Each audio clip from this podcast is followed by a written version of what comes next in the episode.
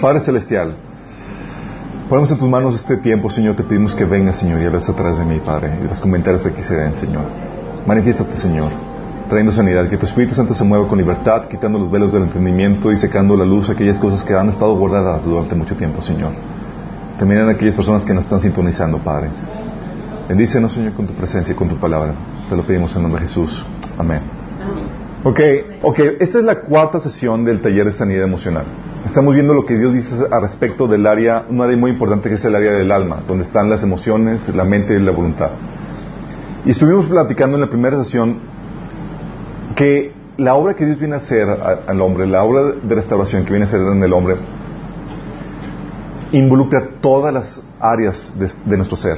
No solamente nuestro, nuestra alma, que es que va a ser, que el Señor vino a rescatar de la destrucción eterna, sino también no solamente nuestro cuerpo que va a ser resucitado cuando Él venga, pero también nuestra alma. Y nuestra alma es alguna, un área que, que se empieza la restauración desde ya, desde hoy. ¿sí? Cuando te conviertas a Cristo, comienza ese proceso. ¿Se acuerdan que habíamos comentado que el proceso de, conquista de la tierra prometida en el pueblo de Israel se asemejaba a ese proceso de, conquista de nuestra alma, donde tienes que quitar todos esos moradores, viejos moradores, y sanar y restaurar todas esas cuestiones, transformar pensamientos, hábitos, acciones y sacar todas esas heridas que hay en nuestro corazón. Y se acuerdan que habíamos comentado que la calidad de vida de un cristiano que ve, que eh, experimenta, Dios nos promete una vida en abundancia, pero la calidad va determinando de tu nivel de conquista que tienes. ¿Qué tanto has conquistado en tu alma? ¿Qué tanto has secado? ¿Qué tanto has quitado de tu corazón que estaba mal? ¿Sí? Porque eso va a determinar la calidad de vida que, que, tienes. La sesión, la segunda sesión habíamos comentado, vimos de qué onda con la definición de heridas, que son heridas. Oye, eh, habíamos comentado que eran, son depósitos de dolor, sentimientos negativos que se guardan en el corazón. Y habíamos platicado que el lugar correcto para almacenar esos dolores, eso, ¿dónde era? En Dios, ¿sí? ¿A qué, ¿A qué semejábamos el sentimiento, los sentimientos negativos, esos dolores que guardamos en el corazón? ¿Quién se acuerda? ¿A quién a quién lo semejaba? Basura a cosas radioactivas. No se ve, pero te destruye. Causa cáncer y demás. Bueno, lo mismo pasa con, con las heridas habíamos visto eso, también vimos la anatomía de una herida, habíamos visto cómo, qué características tiene la, herida y que se asemejaba mucho a una herida física. Oye, está acompañado de dolor, los, allí, eh, los, los, sensores aumentan su, su, volumen, ya está hipersensible el área, cualquier roce se, toma como un, como un atentado contra de, de, la persona, aunque no sea la intención, eh, etcétera. Habíamos visto la, la, anatomía de, de la herida y habíamos comentado el diseño original. Eso lo vimos en la final de la segunda sesión y la tercera sesión. ¿Cómo era el diseño original? Y habíamos platicado que, no era, que en el diseño original Dios nos tenía pensado que tomáramos un taller de sanidad emocional. ¿Por qué? Porque salen carísimos. ¿No? ¿Por qué?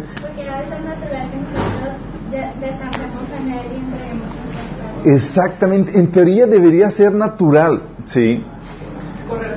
correr con papá, descargarte y ser sanado por él. En teoría, pero tan descompuestos estamos que tenemos que, okay, tomar un taller de cómo debemos actuar normalmente. O sea, como que, a ver, hijita, tienes hambre, pides de comer, ¿sí?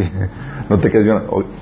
tenemos que hacer, aprender incluso las cosas más elementales de, como seres humanos. Por lo y eso lo habíamos visto que sucedió por lo, porque estábamos separados de Dios, ¿se acuerdan?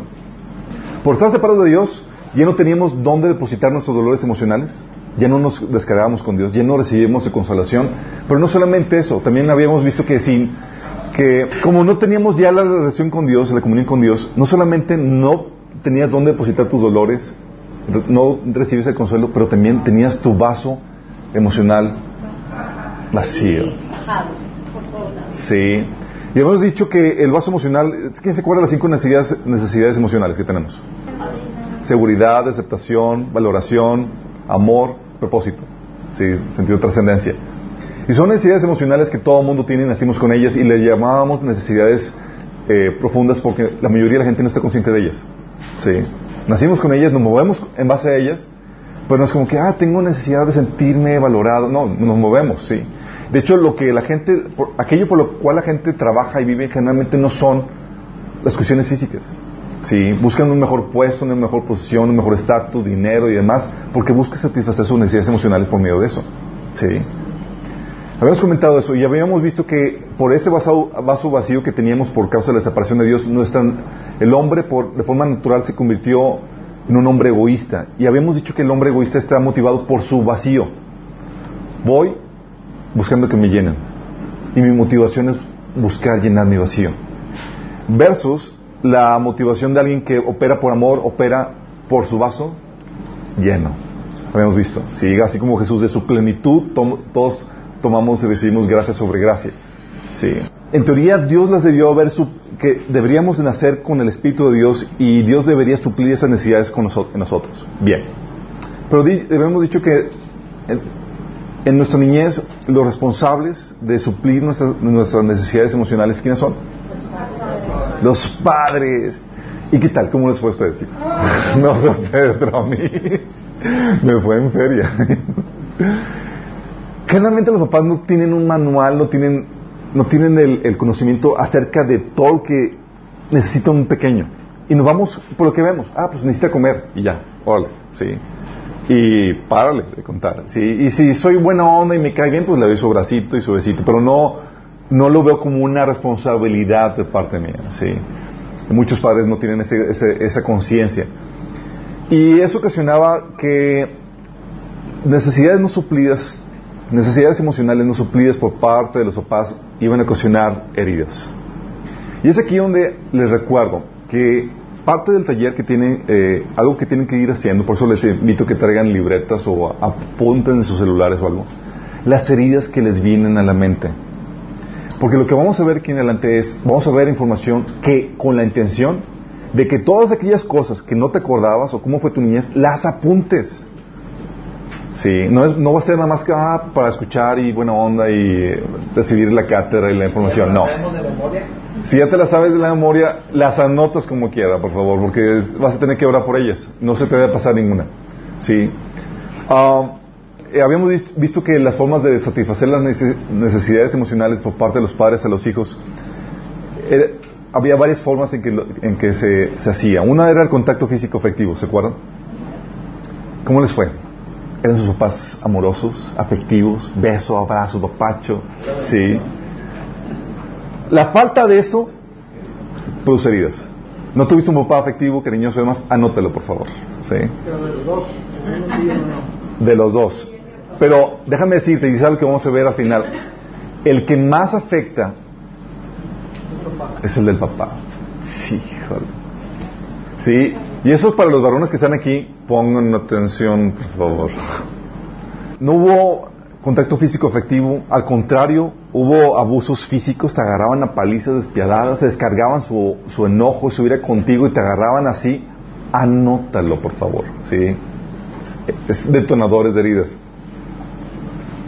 Oye, la otra forma de, satisfacer las necesidades emocionales de los hijos son por medio de la expresión verbal o del afecto. Oye, te amo, te extraño, palabras de, cariño, sí. Palabras de cariño. Oye, ¿no te dijeron nada? Anótalo. Oye, las únicas palabras que escuchaste de tus papás eran palabras de odio, de desprecio. Hay papás que son bien miserables, ¿eh? Que dicen, oye, yo era feliz hasta que, hasta que tú naciste. Ah, así ha habido casos. ¿sí? Y le dicen al niño, imagínate, o sea, yo soy el causante de la, de las gracias. Sí, o sea, son palabras que, que hieren. Ah, ¿Cómo fue eso? ¿Cómo eran tus papás contigo? ¿Cómo, ¿Qué palabras expresaban? ¿Expresaban palabras de cariño, de amor? Si no, anótalo, por favor. La otra necesidad, la forma en que recibe el niño la necesidad de sus, eh, su, satisface sus necesidades emocionales por parte de los padres es con eh, palabras de alabanza, de elogio. Y va moldeando su, su ser en base a las palabras que escucha de sus papás y de sus hermanos y de los, seres que lo rodean. Entonces, oye, palabras de, de, la alabanza y el elogio son, son exaltaciones de algo bueno, positivo que tienes. ¿Sí? Oye, qué, bien, qué bueno eres con esto, oye, estoy eh, algo que exalte el atributo, ¿sí? que, que, tienes, eres bien disciplinado, qué padre que tienes esto, qué bonita te ves, eh, qué padre se te ve ese vestido, etcétera, ¿sí? Eh, oye, tus papás no te daban alabanza, no te daban elogios, no te daban la aprobación, anótalo.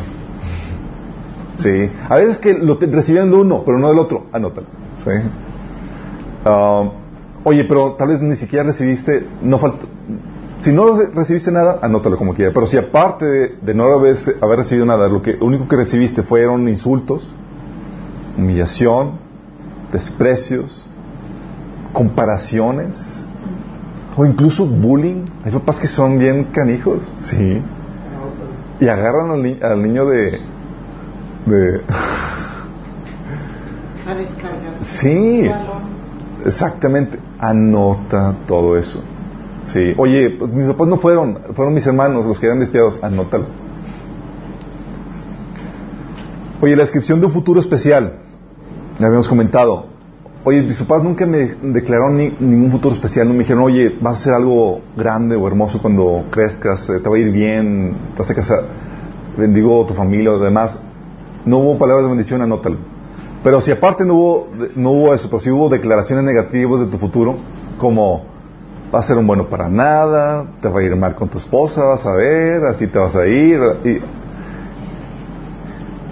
va a ser un perdedor. Todas esas palabras que te declaran futuro, anótelas. Esas, todas esas son cuarteaduras en el vasito, ¿sí? En el corazón.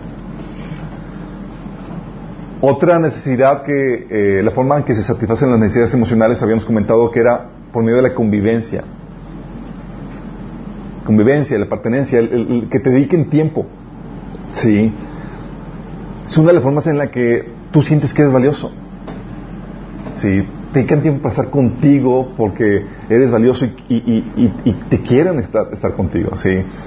Eh, estoy haciendo resumen, me estoy yendo rápido. Los versículos de todo esto ya lo habíamos visto. Sí. que no me estoy viendo para que notes todas las heridas que te puedas, que se te llegaron a faltar la vez pasada. Oye, eh, convivencia, el sentido satisface el sentido de pertenencia. Hay hijos que tuvieron padres muy amorosos, pero ausentes. Por causa del trabajo del papá, por causa de circunstancias, etcétera, ajenas a ellos, y sus padres no estuvieron presentes con ellos. Yo recuerdo que, platicando con una, una, chica que estábamos ministrando, ella decía, es que yo amo mucho a mi papá, mi papá siempre fue muy cariñoso, sí, fue muy cariñoso, pero no se se acordó de que resentía su ausencia. Desde ella se la pasaba la mayoría del tiempo sola en su casa.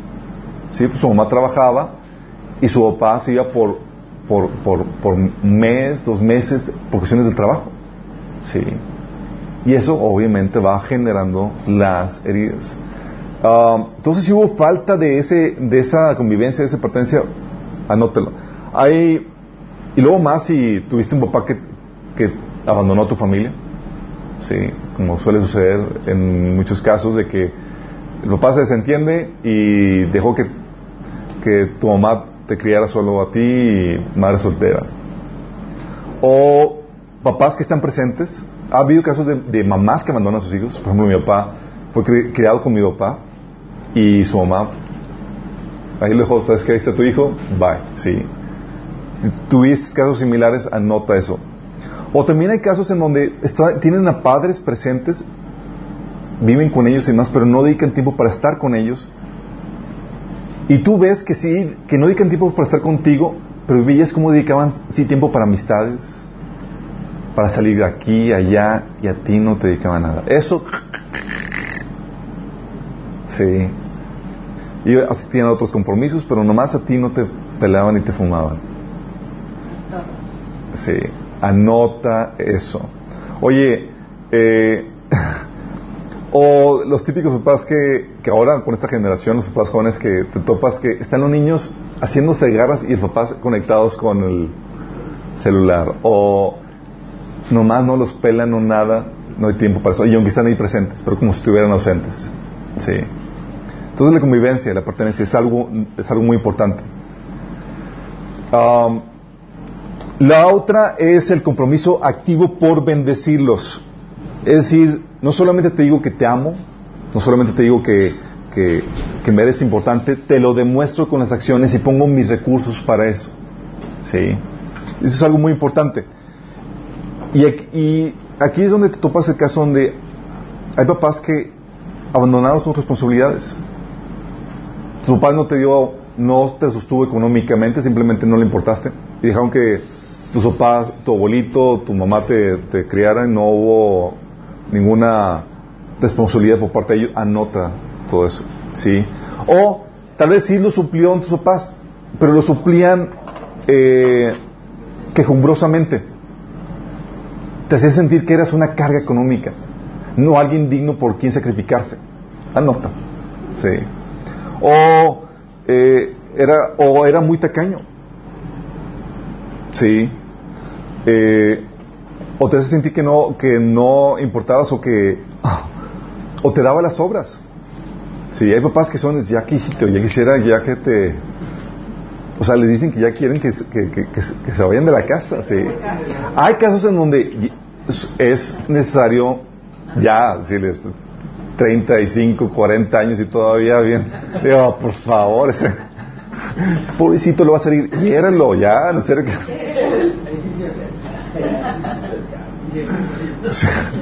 Estoy hablando de, en edad, menores de edad, obviamente, sí. Eh, entonces anota esas cuestiones, son muy importantes, sí. También la otra era la, disciplina. Eh, habíamos comentado, ¿se acuerdan la, sesión pasada? Que una falta de disciplina, los hijos no lo perciben como, ah, qué cariñoso mis papás, nunca me dan de, disciplina. No, lo perciben como abandono, no le importa. ¿sí?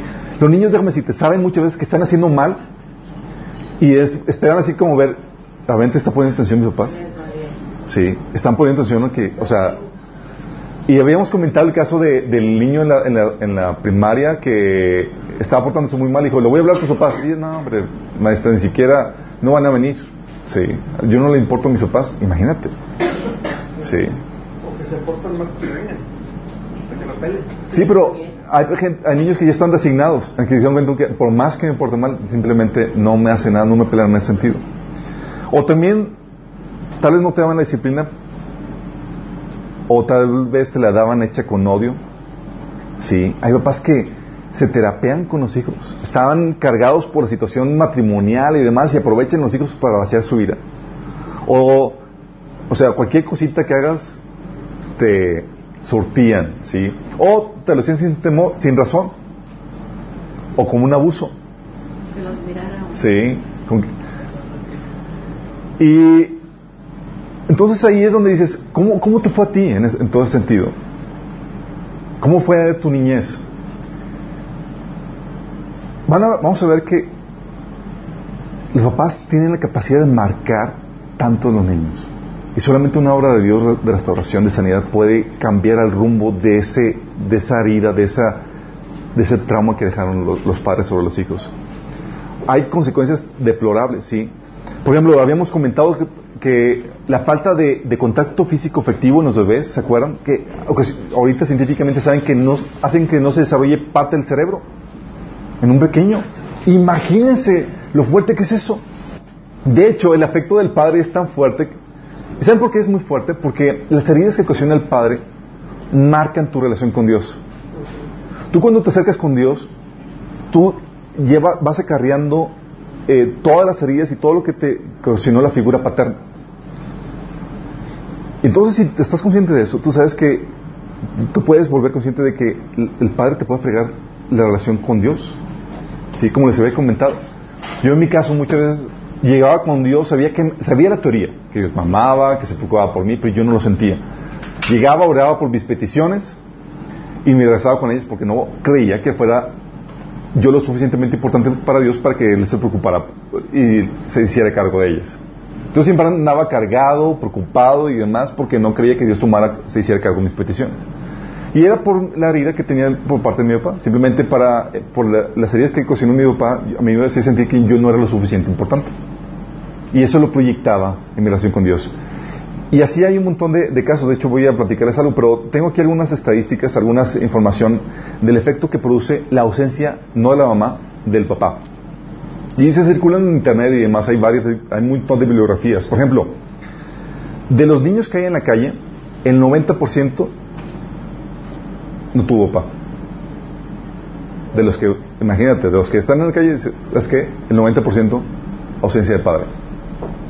De los menores encarcelados, el, 85% padeció eso. De los que abortan la escuela, de los que eh, claudican la escuela, del 100% de ellos, 71 ausencia de padre. Eh, son las personas que no tuvieron que tuvieron ausencia de padre son 120% más propensos a ser víctimas de, algún tipo de abuso. 85% de menores eh, eh, tienen algún trastorno en conducta por, por eso. 63% de menores cometen, se cometen suicidio, que se cometen suicidio, el 100%, el 63, ausencia de padre. son siete veces más eh, probables a un embarazo no deseado en el caso de las mujeres. Tienden a ser más agresivos. De hecho, han encontrado que eh, en las familias donde, de padres ausentes los niños son, tienden a ser más obesos incluso. Ah, aumenta la tasa en, los, en, la casa, en, las, en, las, familias en donde los, eh, hubo ausencia de padres, aumenta la tasa de depresión, la tasa de divorcio en esos hijos la tasa de abuso de drogas, disminuye el desempeño académico, disminuye la expectativa de vida, el promedio de ingresos, la seguridad laboral y el nivel de salud. Imagínense eso. Sí. De hecho, hay un video que muy... Está muy bonito el video que habla de, el efecto que produce el, papá en las, en las hijas. No sé si lo han visto en Facebook y eso. En las hijas. Sí. Y menciona cómo los papás eh, los papás que convivieron y realizaron actividades con ellas, que dedicaron tiempo para convivencia y para mostrar eso, sí, terminaron la universidad, ganaban más dinero, tenían mejores puestos, tenían relaciones amorosas plenas con hombres emocionalmente estables y demás.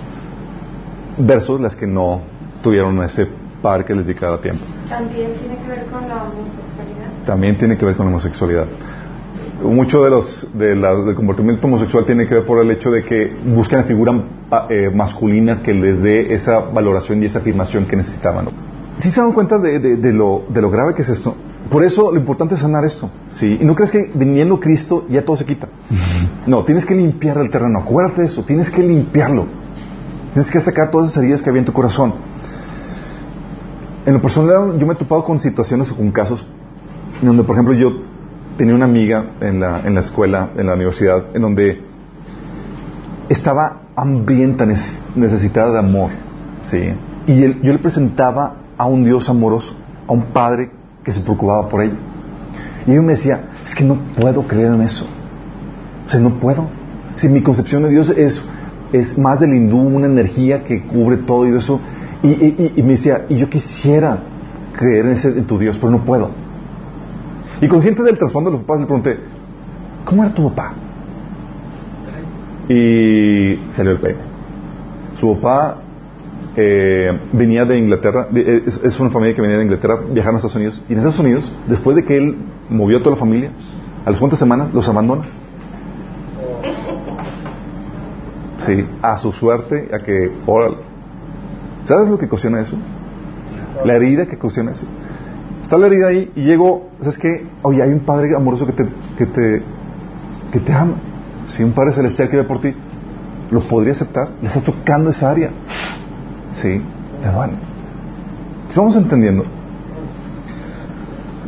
Había otro caso de una, de una joven, eh, su papá eh, tenía los suficientes recursos económicos para no solamente los suficientes recursos económicos, tenía en su oficina tres carros sin mover. Y tenía a su hija en camión. Sí, y sabía manejar y toda la cosa. Pero no, se lo, no, se no le daba el, el, carro porque podría hacerle algún daño. Sí. Y la traía en camión para todas partes. ¿Sabes lo que cuestionaba eso? O sea, veo que mi papá tiene los recursos, tiene eso, pero no me da nada y me ve las fiegas que yo sudaba y que la caminata y toda la cosa o sea, lleva un proceso de, o sea, es un maltrato. Donde dice, no eres amada, no me importas. Luego se casa con alguien, ¿qué crees que, qué crees que, le, que, le va a dar? el mismo trato. ¿Sí? Vamos entendiendo lo, lo, lo fuerte que, especialmente la figura masculina, chicos. ¿eh? Entonces, como varones tenemos una responsabilidad tremenda. Recuerdo en otra plática, me decía una amiga, eh, me platicaba lamentándose de esas veces de que tuviste al novio perfecto y te casaste con el que nada que ver. Sí. Me decía, es que yo tenía el novio perfecto, él era aprensivo y toda la cosa, me daba flores, era cariñoso, era... Y, te platicaba así todo. Sí, y luego terminé con este patán. O sea, no se preocupa por mí, no, no me da, no me provee para nada, o sea, como si no le importara. Dice, o sea, no sé qué estaba pasando. Y consciente de la dinámica, digo, mm, ¿cómo fue tu papá? ¿Te parece tu marido? Sí, es cierto, se parece. Así era mi... Mm, sí. Qué fuerte, ¿no? O el papá que abusaba físicamente a golpes a su hija. Estuvimos ministrando a una señora que su papá le daba tranquilizas y despiadadas y por nada, ¿sí? por estupideces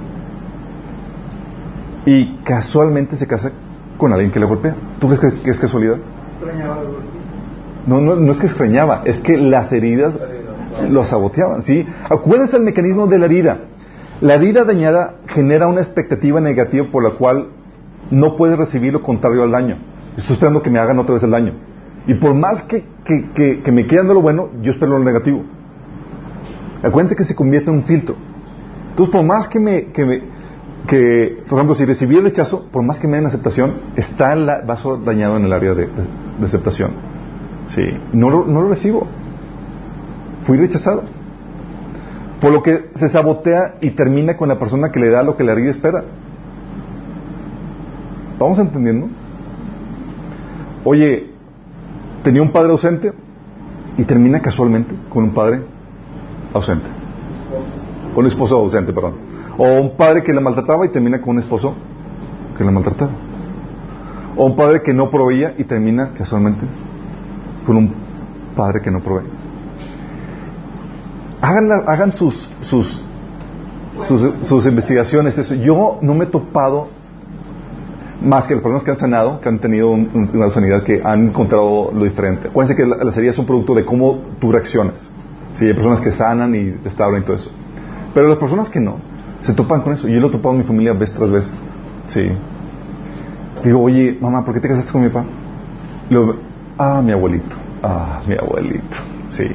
Y te das cuenta de cómo se va repitiendo el patrón. Por eso las heridas se, se, se, heredan. ¿sí? Oye, un padre borracho y abusivo, y, o se casa con, la hija, si es hija, se casa con un tipo igual, ¿sí? Por las heridas.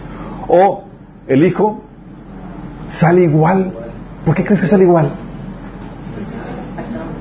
Porque está herido en esa área y acuérdate que en esa área, en esa área en que fuiste herido, en esa área vas a herir a los demás. O un padre no afectivo y el hijo no afectivo. Sí. ¿Han escuchado el versículo de la Biblia que dice, honra a tu padre y a tu madre? Sí, viene en Efesios 6 del 2 al 3 y también es parte de los 10 mandamientos. Sí, dice, honra a tu padre y a tu madre, que es el primer mandamiento con promesa para que te vaya bien y disfrutes de una larga vida en la tierra. Fíjate lo que dice. Te está diciendo que, que la forma en que te va a ir bien, o puedes asegurar que te vaya bien, sí, una de las formas, es honrando a tu padre y a tu madre. Bueno, ¿qué crees que pasa?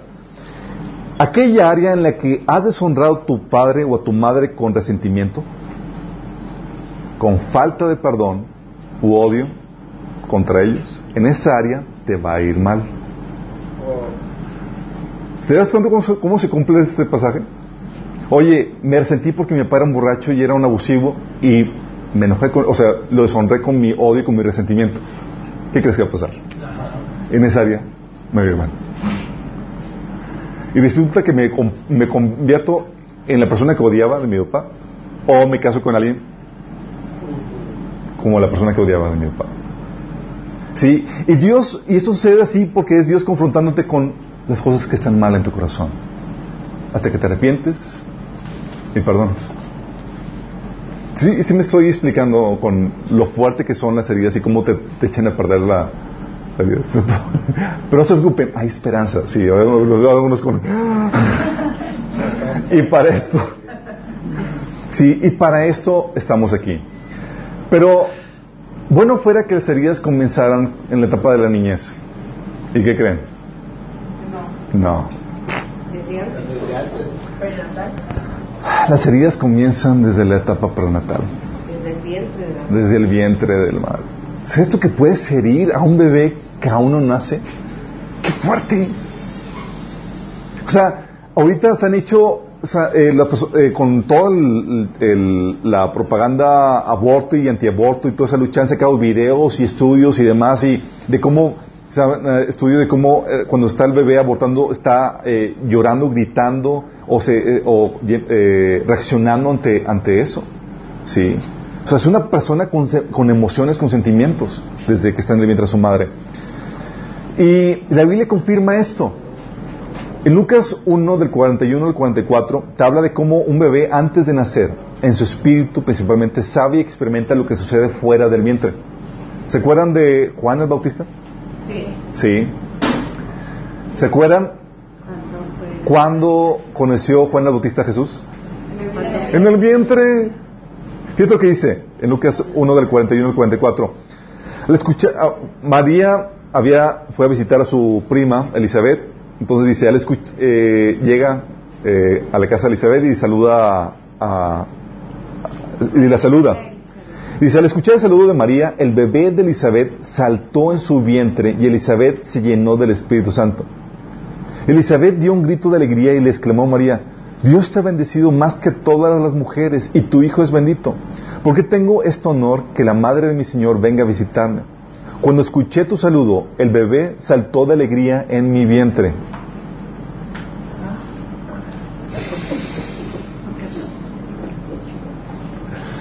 Si te das cuenta de las terribles implicaciones que esto tiene.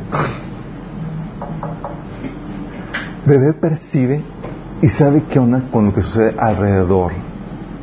Sí. Y esto es para que hagas un un proceso de investigación en cuanto, mamá, ¿cómo fue mi embarazo? Sí. Porque eh, muchas de las heridas que uno tiene, muchos de los temores o demás son producto de, cosas que vivió en el, embarazo. De hecho, abundando en este, en este asunto, dice la Biblia que, eh, que el bebé puede ser herido y tener reacciones pecaminosas aún antes de nacer. Acuérdense que las heridas son producto de reacciones pecaminosas. Sí. Muchas de las actitudes pecaminosas tienen, heridas raíces en heridas y pecados hechos antes de nacer. Ah, dice el pasaje de Isaías 48.8, dice, esto nunca antes lo habías oído ni conocido, antes de ahora ni se había abierto tu oído, pues yo sabía que eras desobediente. Por eso te he llamado rebelde desde antes de nacer. ¿Rebelde desde antes de nacer? Sí. Puedes tener reacciones pecaminosas desde antes de nacer. Salmo 58.3 dice, se apartaron los impíos desde la matriz, se descarriaron hablando mentira desde que nacieron. Entonces hay cosas que restaurar, que sanar desde el vientre de la matriz. Sí. Sí, ¿cómo lo haces? Vamos a verlo, tranquilo. Sí. Cuando hablamos de heridas parentales, vemos que las heridas que adquieren los niños en el vientre pueden ser producto de acontecimientos traumáticos que sucedieron en el ambiente. Oye, está la mamá embarazada y, se, y se, murió su, su esposo ahí con ella y ella y el bebé sintió, sintió todo ese, ese acontecimiento, por ejemplo. O también, digo, sucesos traumáticos que suceden en el ambiente o circunstancias que rodearon el embarazo. ¿sí? Hay mamás que estaban sumamente estresadas por la situación económica o tenían temor de que viniera el esposo y les golpeara y todos esos temores, que, todas esas emociones, el niño que siente la mamá, el niño también lo siente. Se le transmite en el pequeño. De hecho, por eso dicen, no he corroborado esto, pero que las mamás hebreas, las mamás judías, los primeros meses de, embarazo se apartaban, ¿sí? Para estar tranquilas y nada más para leer la Biblia. ¿Sí? Como que estando conscientes de que, oye, vamos a, alimentar al niño con buenas cosas, buena, o sea, no exponer a emociones fuertes. ¿Sí? ¿Qué detonadores podría haber en la etapa prenatal? En la etapa prenatal puedes tener, por ejemplo, que si fue concebido fuera el matrimonio, es un detonador. o en un tiempo inoportuno, sí, o después de varios abortos involuntarios. ¿Por qué? Porque eh, típica situación de concepción fuera del matrimonio. La mamá está con el estrés, la angustia, el temor y el pavor de qué va a pasar, van a querer que, que aborte o no. Eh, y todo ese temor y toda esa angustia, todo eso que está viviendo la mamá, el niño lo, lo tiene. Sí. Y luego más cuando viene con rechazo y no sé si lo voy a querer o no y demás. Y todas esas cuestiones el niño lo va sintiendo. El niño lo sabe y, siente el rechazo, que no es querido. Oye, cuando es en, un tiempo inoportuno, ¿les ha tocado conocer mamás, o tal vez a algunos de ustedes les tocó, llorar porque se embarazaron? Ah, no, no quería, Señor, ¿por qué me hiciste esto? Me hiciste Yo recuerdo en, una, en un episodio, consciente de este material y lo que el Señor me- nos había enseñado, tuvimos a nuestro primer bebé y a los tres meses, pues mi, mi esposa empezó a sentir mareos. Sí. Entonces, así, pero de que aseguraba que estaba embarazada.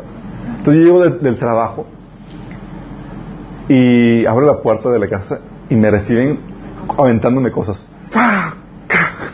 Yo, oh, ¿qué, ¿qué, qué pasa? Sí, ya sé, pero es algún testimonio que ya he platicado con ella. Y no me dice, estoy embarazada por tu culpa. Y yo, yo, no, o sea, no llores. El bebé, acuérdate, lo vas a herir. No, y después pido perdón.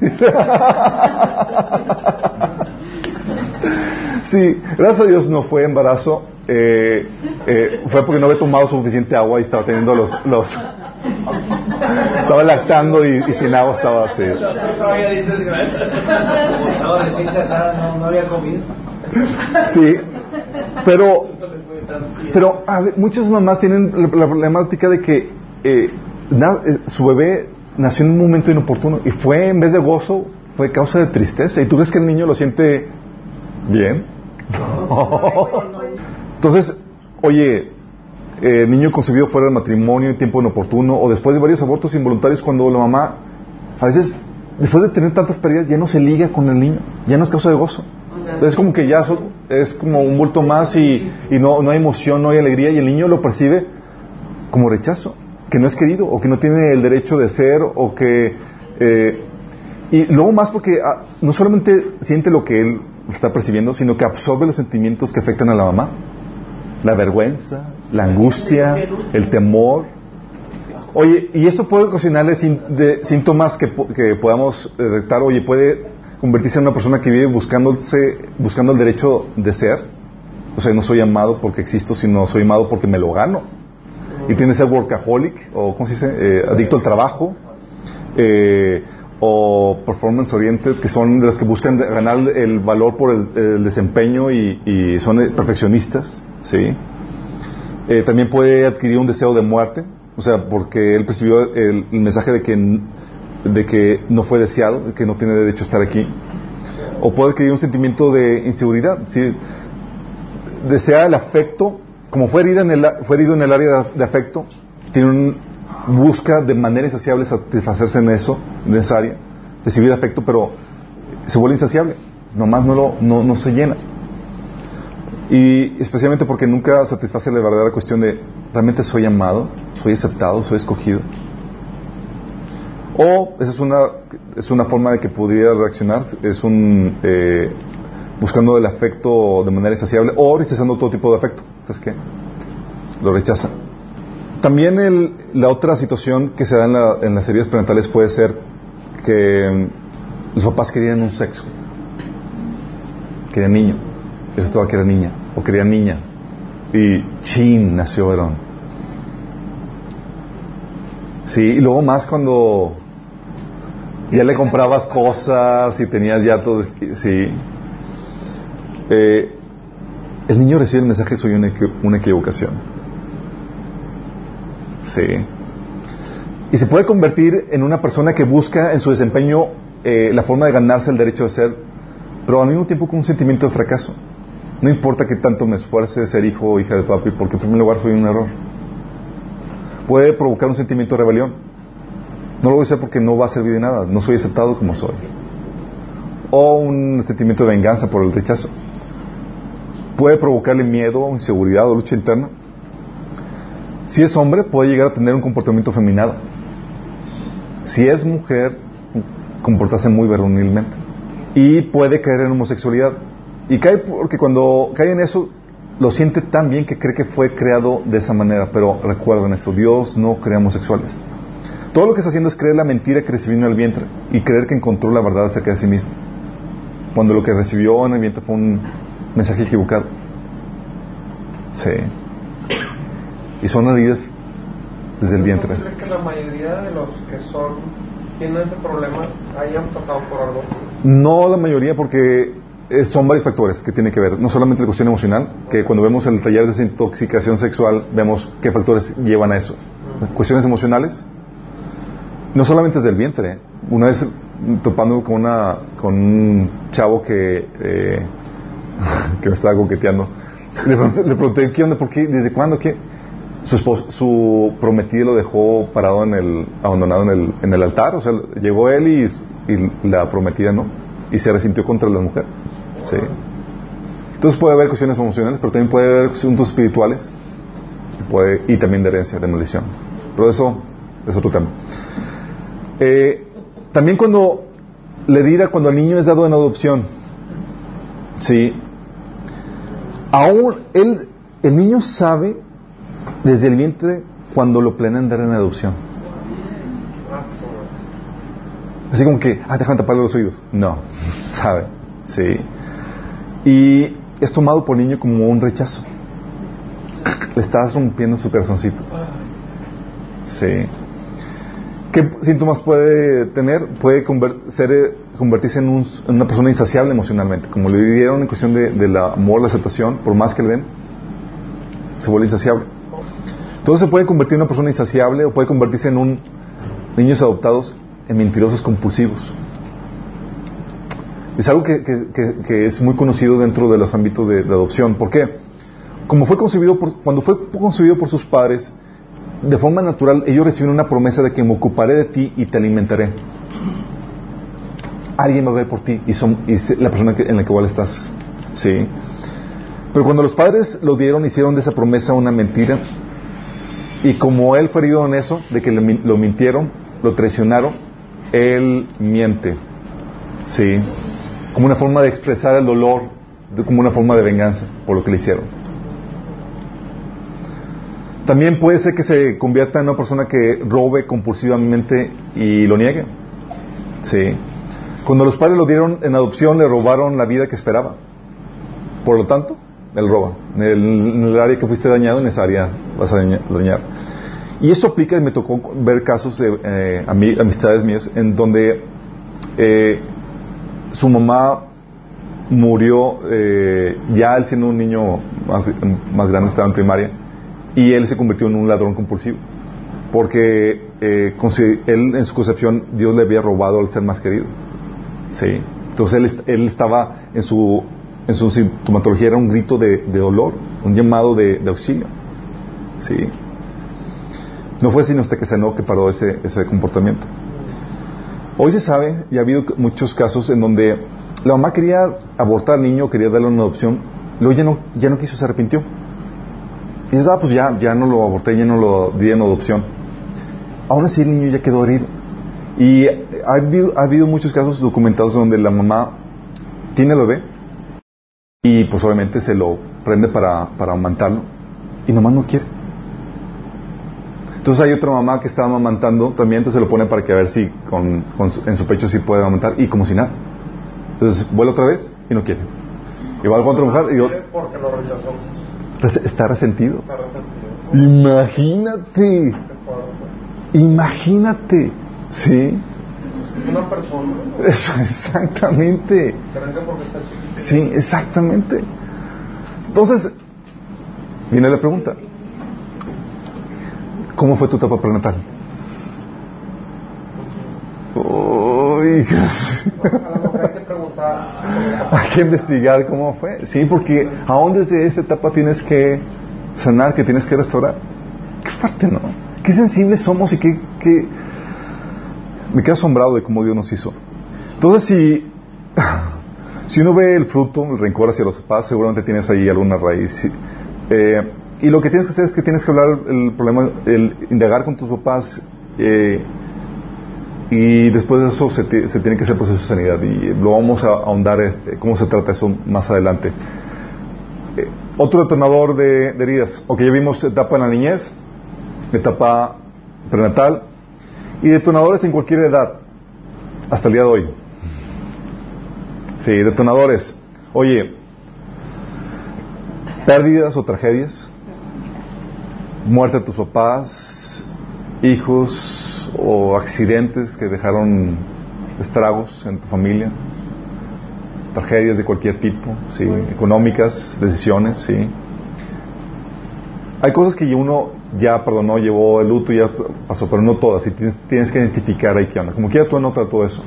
La otra situación, divorcios.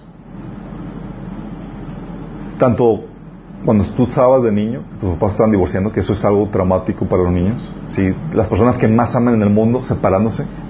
¿sí? Y muchas veces en el proceso de divorcio, uno pidiéndole, o sea, reclamándole lealtad en contra del otro.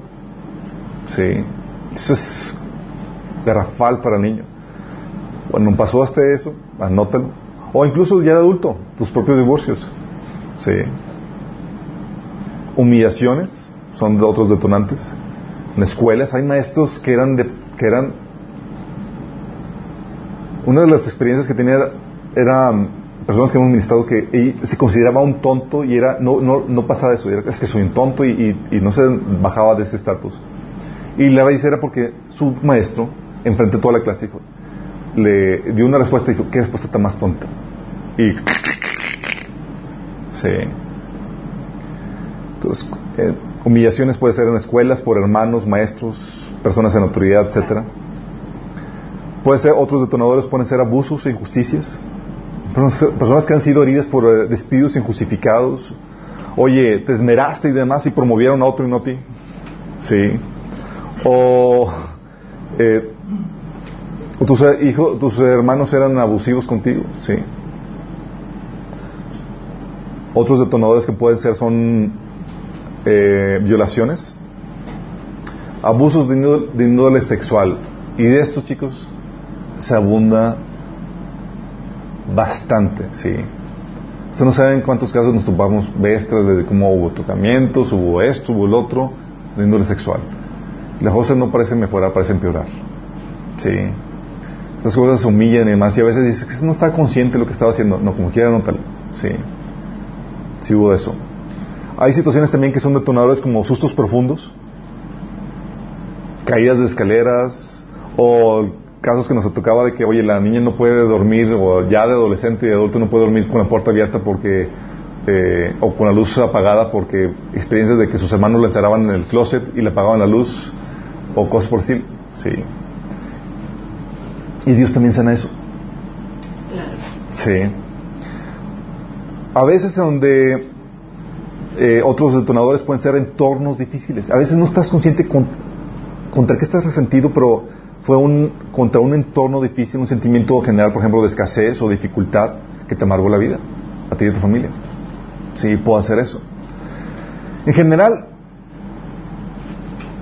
detonadores son cualquier ofensa que tú recibas y que no lo hayas lidiado y tratado. Sí, te ofendieron, sí, anótalo cualquier cosa que te produzca queja. Esposas, las que están casadas, sí. Oye, es que mi esposo, eh, detallitos en su trato y demás que te hace quejarte por todo eso, casos que estás resentidas en su trato, anota, sí. Dice la Biblia que debes, debemos de perdonar. ¿Y sabes cuándo, cuándo es cuando, dice la Biblia que tenemos la necesidad de perdonar? Debemos de perdonar cuando tengamos alguna queja. Si no, a veces en administraciones decimos, oye, es que tienes que poner, no es que no lo odio. No, ya sé que no lo odias, pero ya te quejaste.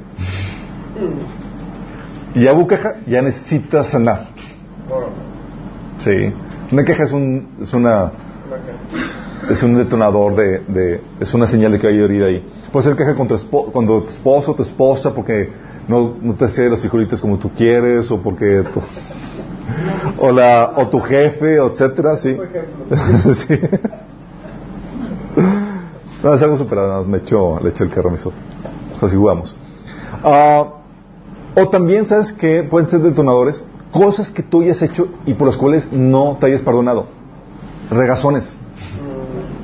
Ok, todo esto que les comenté son detonadores de heridas. Es, si lo viviste, pasaste por alguna de estas situaciones, anótala. Seguramente reaccionaste pecaminosamente y tuviste una herida. ¿Sí? Y con esto espero que tu listado vaya creciendo. ¿Sí? Hay unos que dicen, me decía una persona, es que Alberto, tengo mucho, ya no quiero seguir apuntando, tú apunta, por favor. ¿Sí? Una persona me llegaba así como que... Déjame comentarles y aclararles esto. En el tiempo, porque tenemos un ejercicio de administración al final, si ya lo si quieren, no es obligatorio. Pero llegaba una persona y, y la libreta casi llena. Dice, oye, ¿y cuánto crees que nos vaya a tardar ahora por todo eso? yo, no, eso era por todo eso. La idea es, agarramos uno o dos ejemplos y te encaminamos a que tú hagas la tarea en casa. yo, no. Sí, la idea es encaminarte, no, no. Sí, porque la idea es que depende de Dios en todo este proceso. Sí. Ok, esas son las detonadores. Es una forma en que tú puedes detectar que hubo heridas. La otra forma es por los síntomas de las heridas. Y aquí en esta sección vamos a ver todas aquellas cosas que, eh, señales eh, que te pueden dar, eh, te pueden decir que hay una herida. ¿sí? y está basado en porque los, las heridas habíamos comentado que todas tienen formas de expresión o mecanismos de salida. El dolor va a salir de una forma u otra. No se queda guardado. Así como, ah, aquí lo guardo y no pasa nada. No, va a salir, se va a expresar, se va a manifestar si hay mecanismos de salida. Eh, algunos síntomas de esto que vamos a ver, que vamos a estar viendo, uh, déjame aclararte, pueden ser producto de otras, de otros factores, no necesariamente son heridas. Y aquí donde, eh, donde se requiere discernimiento para saber qué es, en qué situación. O se puede ser una situación pues, simplemente por mente no renovada, o puede ser una situación de vacío emocional, simplemente no está teniendo su tiempo con Dios o no ha recibido el Espíritu en su vida, no es salvo y pues está teniendo los síntomas obvios de, esa situación. Ah, y eso es importante que, entiendas porque hay síntomas que, se atacan de diferentes formas. ¿sí? Puede ser una herida, sí puede ser una herida, pero no todo puede cerrar a eso. Ah, tenemos una analogía donde cuando tienes solamente un martillo, cuando tienes un martillo, un martillo, ves todos los problemas como clavo. Sí. Tengo ese problema. Ah, necesito ese martillo.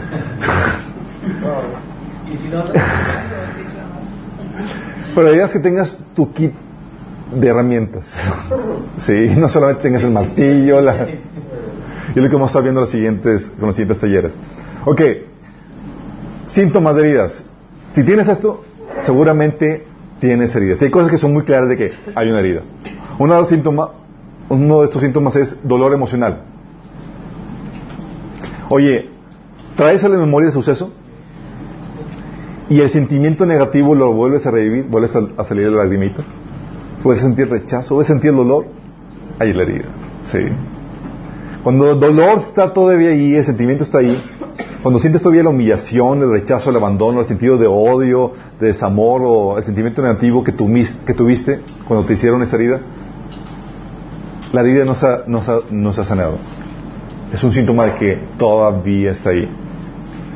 Dice, hay personas que dicen, es que yo lo perdoné, todavía sintiendo el dolor, el dolor. Y no, no, no, es que el perdón no solo, si el perdón no es suficiente para eso.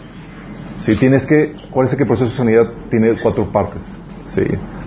Entonces, si hay dolor emocional, hay herida. ¿Qué qué forma, qué otro síntoma hay? Oye, falta de perdón. Falta de perdón, hay herida. ¿sí? Rencores, resentimientos, el sentido de que la deuda no está saldada, de que todavía te deben, ¿sí? de que todavía tienes, eh, te la tienen, te tienen que pagar. Y la mayoría de las, de las heridas se cargan fuertes resentimientos. Algunas veces somos conscientes de ellos y otras no. A veces donde eres herido y ni siquiera te estás consciente de eso. Y eso sucede típicamente con los hombres. Los hombres a veces estamos en Babilonia con, respecto a nuestros procesos internos. ¿eh? Sí, es en serio. La mujer está más... al tanto de lo que sienten y lo explayan y, y los hombres, y más porque a veces estamos en el mood de, trabajo, de acción, de esto, esto y toda la cosa, y nos hirieron y no tuviste tiempo de procesarlo, pero lo mandaste al inconsciente y, y le sigues. Sí. Entonces tienes... Eh, ¿Y eso es bueno o malo? Pues somos diferentes. Es malísimo. Acuérdense lo que habíamos visto. Sí, cuando se va al inconsciente, acuérdense que las heridas, el tiempo no las sana. Sí. Allá permanece. Eh, permanece ahí y los síntomas van a aflorar de una u otra forma. Oye, es que no me acuerdo. Pues ya, digo, pues en oración, que el Señor te muestre. Sí. Eh, y el resentimiento puede ser, aquí tienes que, tengo- vuelvo a aclarar, puede ser contra un ser querido. Personas que me han topado, es que yo lo amo, o sea, yo no, yo, yo no, sí lo amas, pero te dolió lo que hiciste y no lo, no lo quieres perdonar, sí. Dice, no, es que yo no tengo nada que perdonarle a mi papá porque yo sí lo amo. No, es una cosa que lo amo y otra cosa que sientas el resentimiento. Y aún puede ser un resentimiento contra Dios. Déjame aclararte eso, sí. Hay personas que están resentidas con Dios porque les quitaron a un ser querido o permitieron esto o aquello y, y aún así lo sirven y lo aman y, y- pero no reconocen ese resentimiento contra Dios. Déjame decirte, mientras que a otra persona tú tienes que perdon- perdonar, a Dios nunca se le perdona nada. No, pero es, es como para ti es bueno. Cuando vamos a ver eso en el proceso de sanidad que vamos a ver al final, cuando hay una herida que sientes que Dios te hizo, no, no acudes a perdonar a Dios. Lo que acudes es arrepentirte. Sí, a cambiar tu forma de pensar. Ahí es donde la consolación viene a actuar. Si, si no estamos diciendo, Dios tiene la capacidad de capacidad de hacer algo en contra tuyo o ser injusto, así es. Entonces, vemos que dolor emocional, falta de perdón, amargura. ¿Han conocido gente amarga? levante la mano. Ah, No, no, no levante la mano. No levante la mano. Reacciones Sí. de la gente. Con amargura me refiero a la actitud negativa, pesimista o a disgusto con la vida o situaciones en general. Hay gente que es negativa, está, amarga, está amargada. Y, y es un sentimiento de, tiene un sentimiento de que, eh, de que la vida es mala, de que le fregaron la vida. Y, y eso sucede porque filtras la vida a través de las heridas que tienes. ¿Se acuerdan el ejemplo que les puse de los niños que le pusieron el, el queso pestoso al- en el bigote del abuelito? Que estaba en el cuarto y dice, este cuarto apesta, ¿sí? Y sale del cuarto y toda la casa apesta. Y sale de la casa, este mundo pesta. Bueno, hay onda- gente que, hay gente que está así amargada, pero no es porque el mundo peste o esté mal, o esté- es porque están filtrando, viendo toda la, a la luz de las, con el filtro de las heridas que tienen. La herida pestosa. Sí, está, tiene la herida pestosa y exactamente embarrada. Otra sintomatología, hipersensibilidad. Si se dan cuenta, estamos tocando las, las, las, eh, las anatomías de una herida, que eran, también son síntomas. Acuérdense que el área dañada aumenta el volumen de los receptores, o sea, se vuelve más sensible, Sí. así como una herida. ¿Te cortaste? No es como que, ah, siento como si nada. No, sientes, está hipersensible, ¿sí? Eh, y, eso lo, eso eh, Dios lo propició de forma natural que sucediera así para percibir cualquier cosita que pueda tocarte el área dañada y así protegerla. Sucede con las heridas físicas, sucede con las heridas emocionales, sí. Eh, pero la problemática es que cuando te tocan el área eh, afectada, lo sientes como un dolor. Y, y cuando tienes los- la hipersensibilidad, entras en un círculo vicioso. ¿Por qué en un círculo vicioso? Porque ahora el más mínimo roce es mal interpretado. Y es tomado como un atentado contra tu persona. Lo cual resulta en más daño, en más dolor y en más sensibilidad. O sea, yo quería acariciarte. Y ya lo heriste. ¿sí? Y o sea, es un círculo vicioso. Más eh, dolor, más herida, más hipersens- hipersensibilidad. Y la hipersensibilidad todos las hemos, lo, lo hemos, lo hemos visto en diferentes personas, tal vez en tu vida. Porque no puedes tocar ciertos temas o ciertas cosas o ciertas cuestiones con ciertas personas porque explotan o, se vuelven todos sentimentales o demás. ¿Sí les ha tocado? Hipersensibilidad, si estás tocando una, herida, estás llegando y- sí. Por ejemplo, sientes el rechazo cuando nadie te está, nadie te lo está dando. Sí, pero por descuidos o detalles tontos, o sea, X y tú, ah, me rechazaron. Y nada que ver, una persona normal no sentiría eso. Sí. O sientes que te desaprobaron y te humillaron cuando te, te dieron una pequeña retroalimentación, sí, en amor. Hermanito, cuidado con esto, la próxima. ¿Qué me dices? Tocaste. O sientes que no te quieren porque, porque no te llamó o te miró feo. O sea, son hiper- hipersensibilidad. Recuerdo a mi hermana. Mande, no me saludó el pastor. Ah, no me quiere. Sí. Recuerdo a mi hermana antes de, de que sanara. Típica mujeres que prueban no un vestido, varios vestidos para ver con cuál salen. Todas, sí. No, no, no es daño emocional. Eso es algo normal que Dios puso en ustedes. No se preocupen. Eso, eso, no se, eso no se cura, no se sana.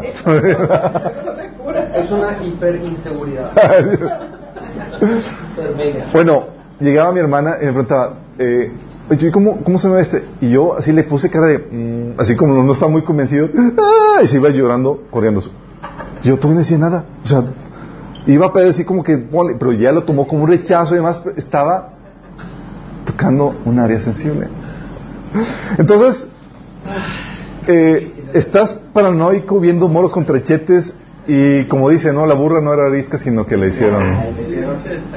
Oye, este, una herida puede desarrollar una paranoia, ¿verdad? Sí, estás buscando, estás viendo de dónde va a venir el, el- el guamazo por, por eso. Y eso es la siguiente, la siguiente síntoma, es la expectativa negativa, que le podríamos llamar paranoia. La paranoia es el miedo o la expectativa negativa que te vuelvan a herir hacer la misma fregadera. Es otro síntoma. Sí. Te hirieron y es como que ya estás protegiéndote, si ciscado y estás protegiéndote en esa área y estás viendo de dónde va a venir y, y qué onda. Sí. Y desarrollas la creencia basada en esa herida de que te van a volver, de que te lo van a vol- volver a hacer si lo permites. Sí, por el dolor que implicó todo eso, estás, sí, paranoico. Tienes el miedo a emprender nuevas cosas, por ejemplo, si fracasaste y no sanaste, miedo a volver a amar, si te rechazaron, te, miedo a volver a entablar una nueva relación, o miedo a integrarte a un nuevo grupo si te rechazaron, o miedo a que te traicionen si hubo ese dolor. Y no solamente por, por las cosas que te hicieron, sino también por las cosas que a veces tú haces. Recuerdo una, estaba en una situación, conociendo de esta sintomatología, les ayuda mucho, chicos, en serio. A mí me ayuda bastante porque estaba en una situación donde iba a emprender un proyecto y yo tenía el pavor y el temor a que nadie iba a participar de un proyecto que iba a ser una asociación estudiantil en la, en la- en la escuela. Y ese señor, ¿por qué siento esto? Digo, es síntoma de una herida. Tengo el temor a que me vayan a, a que no vayan a querer. Y el Señor me acordó de que me habían invitado un año antes a formar parte de un proyecto y yo rechacé despiadada y cruelmente a la chica en su proyecto no, y pudiendo haber ayudando, no la ayudé y me sentí chinche, ¿no? Pero lo Pero- hice, pues estaba en un plan egoísta, así, carnal y demás, y, y ya cuando había, cuando, que, cuando había la forma de, de responder o de resistir el daño ya era demasiado tarde, ¿no? Entonces, ¿qué pasó? Aún las cosas que yo, no solamente las cosas que haces, sino las cosas que tú haces pueden ocasionarte esa expectativa negativa. Así como que, chin, yo lo hice en la forma, me lo van a, Lo me lo van a hacer. Sí. Pero es la ley de la siembra. Y la cosecha. Entonces, no fue sino hasta que pedí perdón, sané eso, cambió la expectativa y todo se quitó esa expectativa negativa. Otro síntoma, el no recibir, el no poder recibir o retener lo contrario a la herida que recibiste. Por ejemplo, sí, oye, fui herido en la- el área de aceptación, me rechazaron. ¿Y me dan aceptación? No va a retenerlo. Sí. Por, como el dolor aumenta los sentidos, sí, hace que cualquier roce se malinterprete y se tome a mal por la expect- expectativa negativa que hay. Me acerqué quise hacer un, buen- un algo bien, y pero me malinterpretaste. Sí, por, la por el dolor que hay, la expectativa negativa, eh, y se malinterpreta. Y, esa, y eso hace que esa área se cierre a recibir lo bueno. Está con expectativa negativa a recibir lo malo. Está protegiendo esa área. Es como que, a ver, vas a dañar, vas a dañar, seguramente me vas a dañar. Y le da lo bueno, pero como está esperando lo malo, no recibe lo bueno. ¿Me explico? Eso hace que te sabotees. O no lo recibes, O no recibes o sintonizas a la persona para que se comporte de manera negativa en que esperas. O la apartas de tu vida. Sí.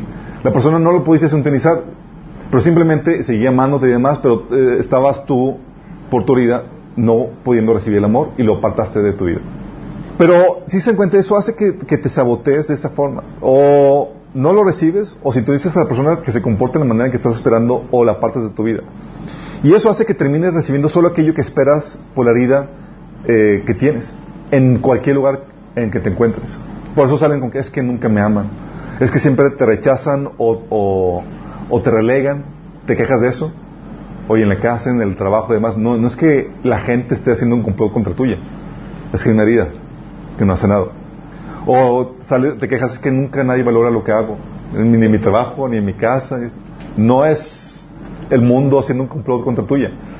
Es tu herida, sí, dándote a recibir lo que estás esperando. Sí, o es que nadie es cariñoso conmigo, nadie me ama. Cuando esas, esas generaciones donde ves que siempre te dan un maltrato, puedes saber, seguramente hay una herida. Sí. Porque no estás recibiendo lo, lo que, lo que quieres, lo que esperas. Acuérdate, está herido, está dañado ese vaso y, y por más que te está en ti no recibirlo. Qué fuerte, ¿no? ¿Cómo nos, nos, nos saboteamos? Qué fuerte. Ahora, ahora van viendo por qué cuando en la iglesia decimos, primero y quítense tu mal es el desánimo emocional. Por favor. Sí. Primer taller que tomas, que damos es el de sanidad emocional. Otro síntoma, juicio en amargura. Hay, con las heridas muchas veces van acompañadas juicios o, o declaraciones o generalizaciones que produces por el hecho que te hirió. Por ejemplo, oye, tu papá eh, fue un insensible contigo, te maltrató, y puedes tú hacer un juicio, es que los hombres son unos insensibles. Sí, y generalizas en tu dolor, en tu amargura. O dices, es que siempre me van a maltratar y acusar en falso por la experiencia que viviste. Y lo generalizaste. Hiciste un juicio acerca de eso. O tu esposo fue infiel o viste que tu mamá fue infiel a, tu papá es que todas las mujeres son más infieles. Sí. Esos juicios en amargura que haces por tu dolor, eh, puede ser que lo, lo hagas internamente o externamente, de forma verbal. El problema con este juicio o generación es que te bloquea aún más para recibir lo bueno que, que quisieras recibir. Aún más te bloquea. Y no solamente eso, sino que te perfila para recibir aquello que enjuiciaste. ¿Han, han escuchado, han- alguien ha escuchado los talleres de programación ne- neurolingüística? ¿Sí saben de qué trata? De que dices cosas y tu ser lo capta como una programación y se programa a hacer eso. ¿Sí saben que, que, que sí, sí funciona? ¿Qué tantos límites tengan? No he estudiado mucho a profundidad eso, pero déjame decirte que, por ejemplo, el rey David lo utilizaba de forma positiva. Cuando, por ejemplo, decía, bendice alma mía a Jehová, le estaba dando una, una ordenanza a su alma. Se estaba programando que, ¿sabes qué? No te quejes, bendice. Y de forma natural, así como que ya está surgiendo la bendición. Dice, y bendigan todo mi ser su santo nombre. Bendice alma mía Jehová y no olvides ninguno de tus beneficios. O se está programando, no lo olvides. Si estás, si- aquí estamos hablando de instrucciones que, que das a tu ser. Que tú mismo das. Sí, que tú mismo te das. Y ya ha habido casos así que, que suenan, de, suenan de película, ¿sí? Casos de una, una, una niña en su, en su infancia vio cómo los, eh, sus papás se peleaban a cada rato y demás, y, y ella salió de su casa harta de tanto de, la de toda esa problemática, y ella dijo con su boca, si esto es ser adulto, no quiero ser jamás adulto. Oye, creció, se desarrolló, pero ese episodio que, que fue real, obviamente la chica no, no creció, no le creció su gusto, no entró, no entró en, ese, en esa etapa. Se quedó niña entonces. Se quedó niña en ese sentido. Cuando se dio cuenta de, de, de- de los juicios de amargura y se acordó de eso, cortó con eso y empezaron a crecerle ya de adulto. Así de hueso, imagínate. Otro episodio fue eh, con mi esposa. Ella, cuando estaba de, joven, de soltera, ella decía, es que yo no quiero tener hijos, o sea, eh, eh, yo prefiero abortar, abortar eso de tener hijos, es, es bien doloroso y demás. Estaba haciendo juicios en ese sentido. Así. Y su ser lo, tomó también, que cuando nació Samantha, ¿Saben que amamantar, digo, los que fueron mamás o han sido mamás, duele al inicio, pero no es para que sea un dolor desgarrador, güey. Bueno, ella, cada toma era un llorar, un lágrimas, era, y no se le quitaba ni una semana, dos semanas, era el mes, y era cada toma era impresionante. Entonces, platicando con una señora, le dice la señora, ay, mijita, pues es que no todo se le da a la maternidad. Y que el Señor le trae a mente todas las cosas que había dicho. Oye, ¿se? Las canceló. La siguiente toma, después de haber llorado y crujir de dientes en la toma anterior, sin dolor alguno. ¿Sí estamos conscientes de lo grueso que es esto? Sí. Ok, entonces si hago juicios de ahí de, de madura, anótalo por favor. Sí. Recuerdo en ese episodio llegué con mi esposa y le dije, y estaba y no lo veía llorando, no lo veía llorando, y dije, ¿qué pasó? Y se veía con una sonrisa y dice, ¿te digo lo que pasó? Y digo, sí, dice, no me vas a creer. Y me platicó todo y estaba, ¡oh! Porque habíamos dicho el taller y habíamos conocido casos, pero no de tan primera mano, ¿sí?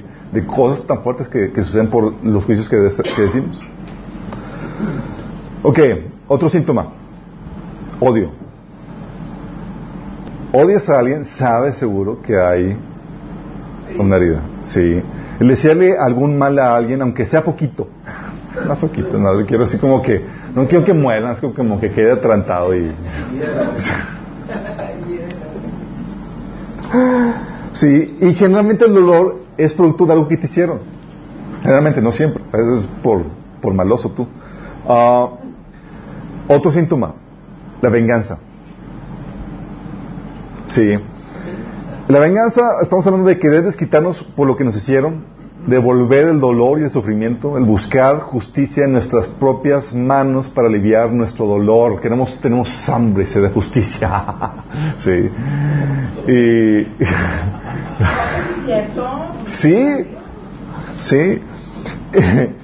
y, y, déjame decirte que, que la venganza, o sea, todo lo hemos vivido, nos han hecho algún dolor y lo que quieres hacer primero es desquitarte. Ese sentimiento señala una herida. Y es como, y eso a mí me, ayuda mucho a identificarlo porque en el, especialmente en la dinámica de matrimonio te ayuda a detectar cuando tienes heridas. si te hicieron algo y quieres hacerle como que algo, ay, tengo herida, chin, ya no puedo, ya no puedo accionar mal. Tengo que lidiarla, sanarla y pues una vez sana ya no te dejan comportarte como como querías. Hubieras querido, exactamente. Y eso de, de, la venganza, déjame decirte que es diferente buscar justicia para, para detener los efectos negativos de un acto eh, o de una persona. Sí, es diferente. Si hay veces donde ya sanaste, ya perdonaste a la persona y no lo estás denunciando porque quieres vengarte o porque quieres que le vaya mal, sino porque quieres impedir, para que quieres proteger a otra persona de, del mal que está haciendo. Sí. Quieres proteger a otras personas, estás actuando por amor, no estás actuando por venganza o por odio. ¿Sí? Porque tú ya sanaste. O quieres proteger a tus seres queridos. Otra síntoma es la ira, la ira reprimida o ira pasiva. Déjame explicarte eso. Hay gente que es muy educada y que te trata bien y tratan de ser lo más amables y amorosos posibles porque o son muy educadas o son muy cristianas, pero por debajo de la mesa le salen actitudes odiosas y de maltrato así de, de, de de así como, sí, para que siento sí, pero eh, en forma general son muy amables y demás, pero no sé quién aprovechan cualquier oportunidad para sacar ahí el, el cobre. Eh, y, es, y son porque eh, no han resuelto las heridas que hay en su corazón. Sí, sira pasiva y reprimida. Otro síntoma, el continuo reclamo. ¿Les ha pasado? Episodios que te dolieron y los vuelves a traer sobre la mesa para machecárselos a la persona y sentirte, te estás terapiando con la persona, ¿sí? Te estás quedando su dolor y demás. Oye, meses, años atrás, y, estamos hablando de otra temática y dices, ah, pero te acuerdas lo que me hiciste y te deleitas en, ah, sí, te voy a dar Son cosas son síntomas de una herida. No ha resuelto eso. Sí. Continuo reclamo. Y aquí le paramos esta, hasta el día de hoy. Les voy a recomendar un libro, se llama, eh, los que tienen Kindle, ¿saben qué es Kindle? Es, es una aplicación que pueden bajar y pueden comprar libros vi- virtuales, Kindle. Sí. um, hay un libro que se llama, está en Kindle, lo pueden comprar ahí en línea, se llama Emociones que matan por el eh, autor Don Colbert, Emociones que matan. Está buenísimo. Él te habla de, de la, síntoma, la sintomatología de heridas, pero a nivel físico. Te dice, oye, tienes este problema físico, tienes este, y te, la, y te traza la raíz a los problemas emocionales. Eso. Nosotros, nosotros no vamos a ver la sintomatología física, ¿sí? No vamos a quedar solamente con la sintomatología en cuestión de los comportamientos y reacciones que tienes.